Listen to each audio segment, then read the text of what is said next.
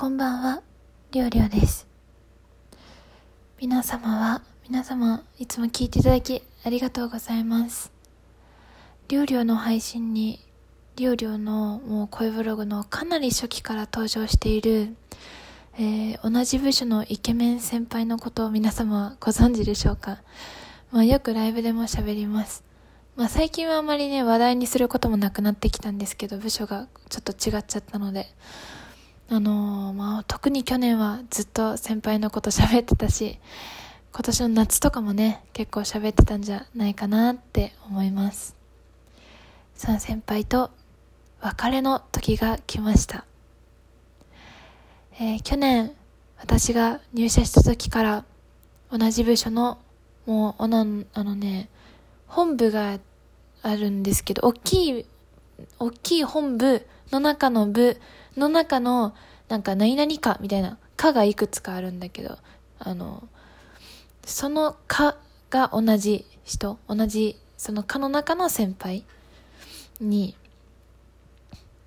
あの、何の話をしてたっけ？そう、そのかの、あの、中で仕事をしまして、その配属か、あの、配属された時に、あの、入社して、その課に配属された時に、先輩が師匠のように慕ってずっとついてきた、ついていった先輩がいます。イケメン先輩と言います。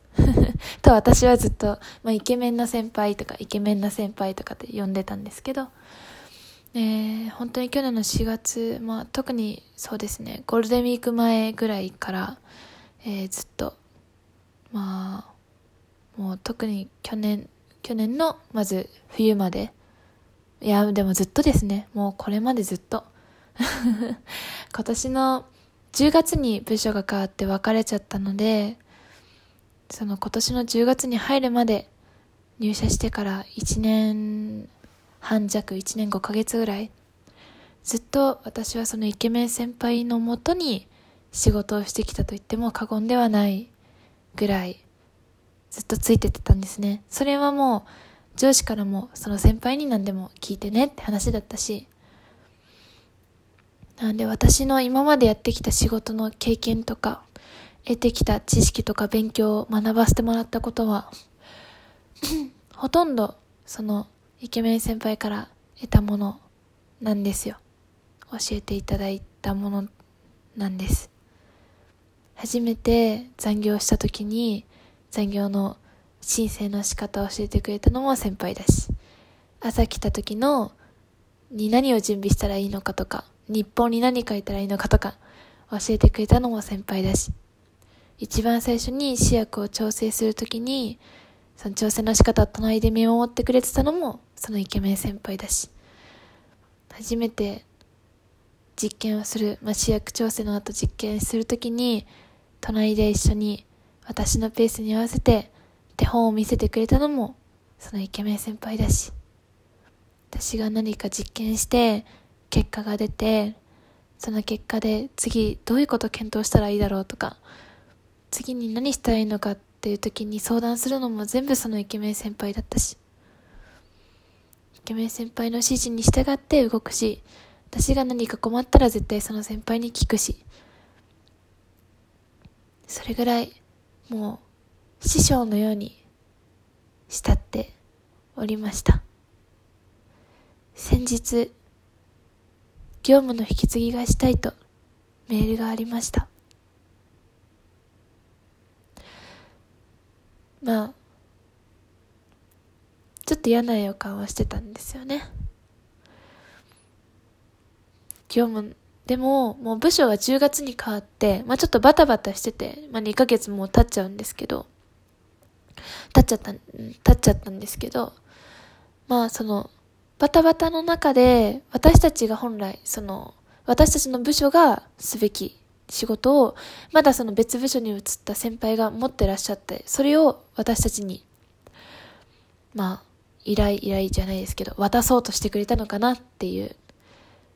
一番自分にとって、まあ都合のいいというか、そうであってほしいなっていう、可能性も捨ててませんでした。業務の引き継ぎの場に行って、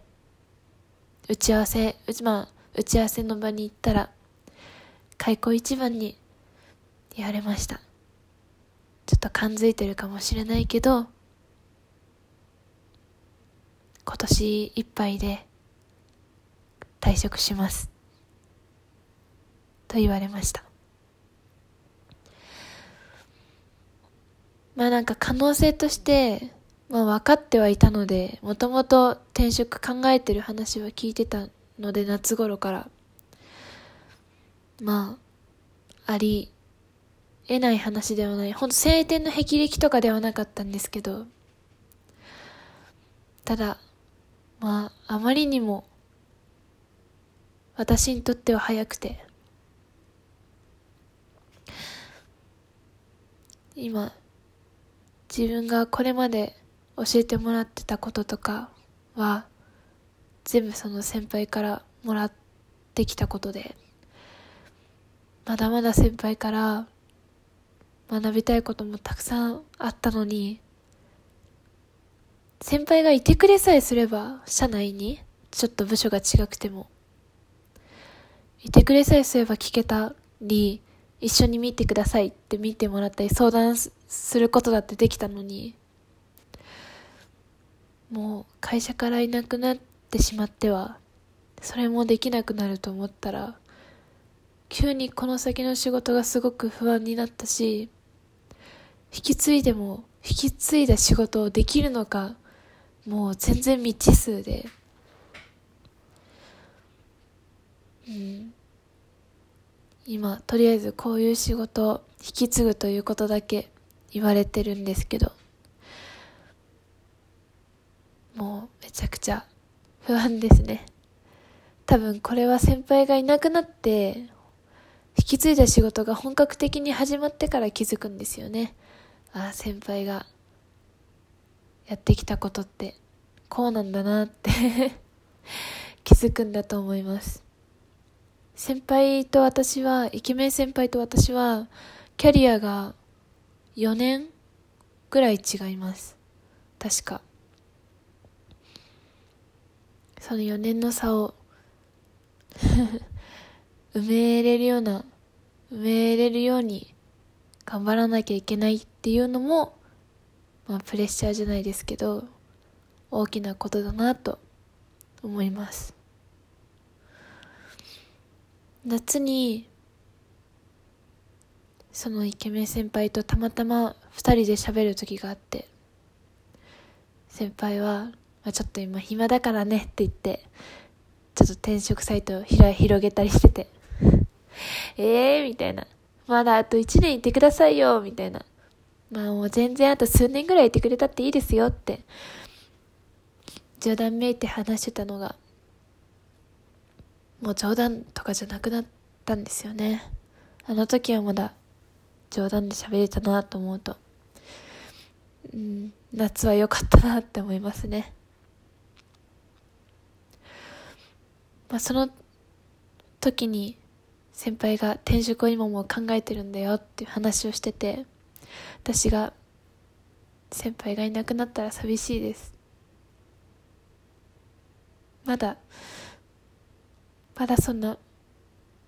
任せないでください仕事って言った時に言ったと思うんですけどうん。一回辞める話を上司としたって話を聞きました。その時に自分がいなくなっても、リオリオさんもいるから、あ、リオリオさんって過去本名ね。本名の方ですけど、リオリオさんもいるから、大丈夫って、一応言ったんだよって言われました。これ夏ぐらいのライブでも、確かその先輩と実際に話をしたすぐ後とかにやったライブでも喋って泣いちゃった時なんですけど、ライブ中に。その言葉がすごく嬉しかったんですよ。夏言われた時は。そうやって上司に自分が辞める体で、体でっていうか、辞める理由を、辞めてもいい理由を考えるのに、ディオリオを使ってくれたのは嬉しいなと思った反面、さすごく寂しかったんですよね。そんなすごい課題評価だよってまだそんな全然任せられないよって思って 思いました。でももう迫ってきてて そう実際に自分が引き継がなきゃいけない時は迫ってきてて本当にもう先輩に甘えられ甘えてるだけじゃなくて自分で考えて先輩がやってきたことを無駄にしないように形にできるように最後まで先輩が途中までやってた仕事を最後まで持っていけるように自分で仕事をしなきゃいけない時がとうとうやってきます。またおいおいその先輩と本当の最後の先輩のが本当の最後最後の出勤日を迎える時とかまで、ま、引き継ぎも頑張りますしまた何かまだもうちょっとあるんで今回はね先輩がいなくなっちゃうっていう報告の回なんですけど先輩とさよならしましたって回もねまあきっと後々取ることなんじゃないかなと思うのでリオリオの頑張るぞっていう意志を そして寂しいぞっていう気持ちを聞いてもらえたらなと思います。それではここまで聞いていただきありがとうございました。リオリオリアルなお仕事も頑張ります。ということでまたよかったら聞きに来てください。ありがとうございました。またね。ライブでも待ってます。